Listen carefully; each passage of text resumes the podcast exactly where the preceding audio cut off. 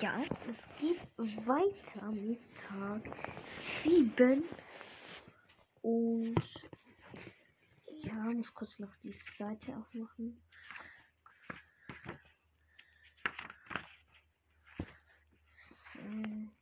Nein, nicht hier. So, hier. Entschlossen kletterte Kommissar Reynolds in den Rettungskorb und hob den Daumen. Ich bin bereit. Mr. Flanders sah, etwas unsicher, sah sich etwas unsicher um. Doch dann hantierte der Chef der Feuerwehr an einigen Hebeln. An einigen Hebeln. Na schön. Sie müssen wissen, dass, dass sie, was sie machen. Gut festhalten. Mit einem kleinen Ruck setzte sich der Rettungskorb in Bewegung und Kommissar Reynolds erhob sich vom Boden.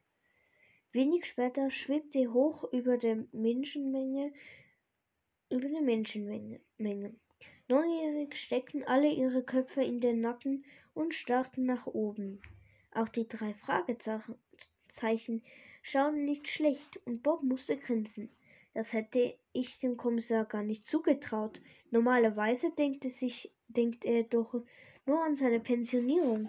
Ich würde da oben Höhenangst bekommen. Peter kniff die Augen zusammen. Ich nicht. Das ist reine Kopfsache. Man muss die Angst einfach ausschalten. Auch Jesus fühlte sich nicht ganz wohl bei den Ged Gedanken, so hoch in der Luft zu schweben. Du bist gut, Peter, nur, nur leider Pech, wenn man den Kopf von An Angst ausschalten nicht so schnell findet. Ich bleibe lieber auf dem Boden. Bewohner von Bewohner und Bewohnerinnen von Rocky Beach. Auch wenn Weihnachten vor der Tür steht, müssen wir handeln. Eine Gefahr, die sich direkt unter uns befindet. Undichte Gasleitungen haben überall in der Stadt gefährliche Gasblasen entstehen lassen. Jederzeit kann es zu einer Katastrophe kommen und daher wird hier sofort evakuiert. Ein unglaubliches Raunen ging durch die Menge und alle tuschelten miteinander. Ruhe bitte, fuhr der Kommissar fort.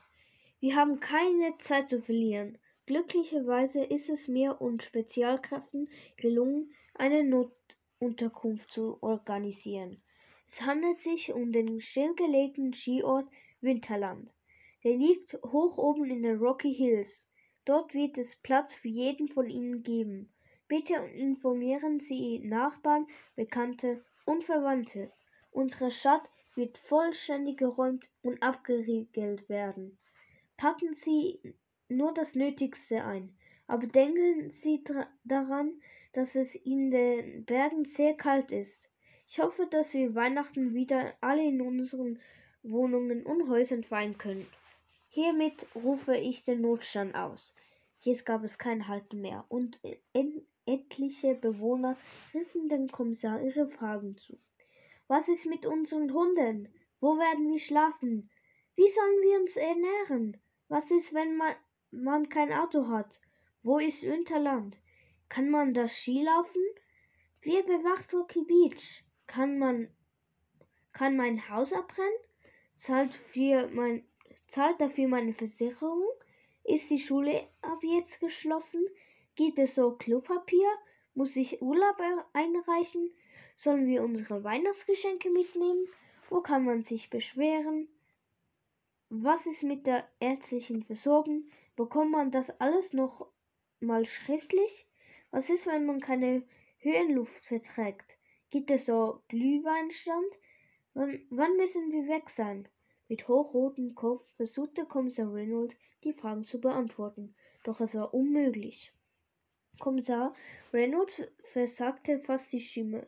Schließlich gab er Mr. Flanders ein Zeichen und er wurde mit dem Kopf wieder herabgelassen. Ein letztes Mal griff der zum Megafon. Alle Informierten finden Sie, also Informationen finden Sie, finden Sie in gut einer Stunde an der Tür des Polizeireviers. Dort werde ich einen Aushang ausschlagen. Und bitte keine Panik. Sehen wir uns ein Bild, wie auf dem ausfahrbaren äh, Leiter äh, steht und ganz viele Leute um sind. Wieder erreichte Kommissar Reynolds damit genau das Gegenteil, denn die Bewohner von Rocky Beach rannten jetzt wild durcheinander.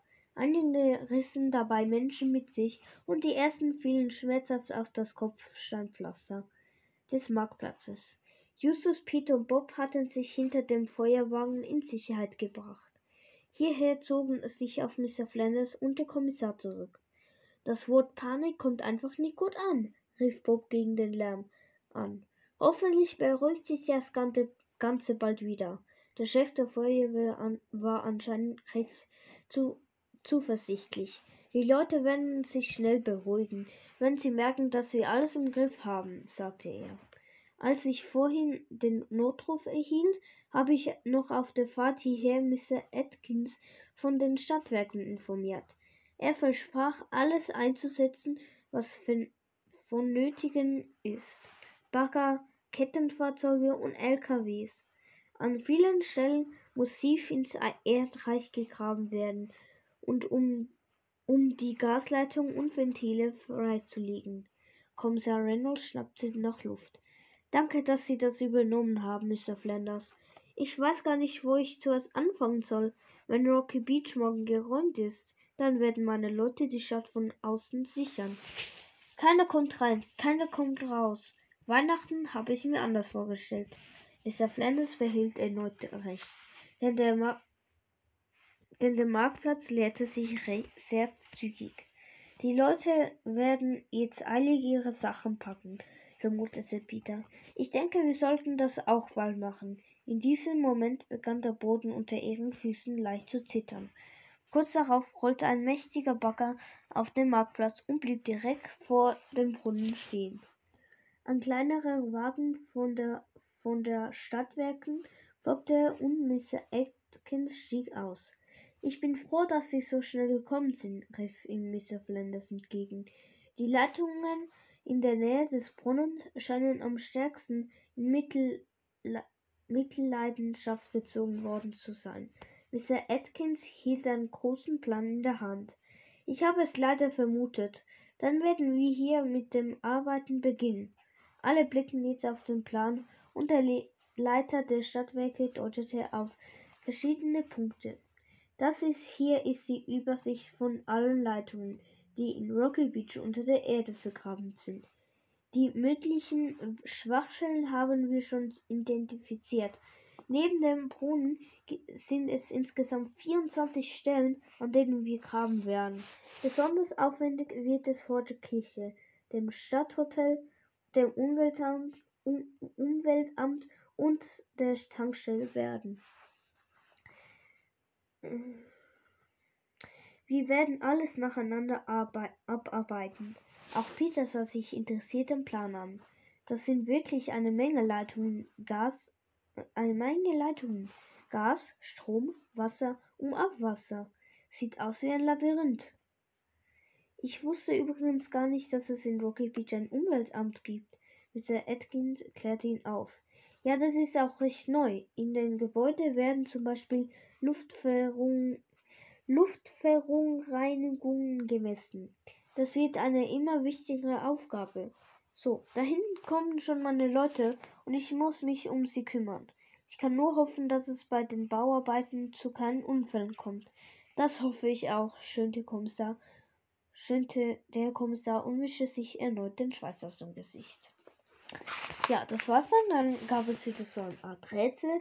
Dieser Porter will Zubehör für den Wintersport zusammenstellen. Welche zwei Gegenstände muss er zusammen äh, verkaufen? Äh, dann sieht man so einen komischen Klotz. Ich weiß nicht mehr, für was das ist.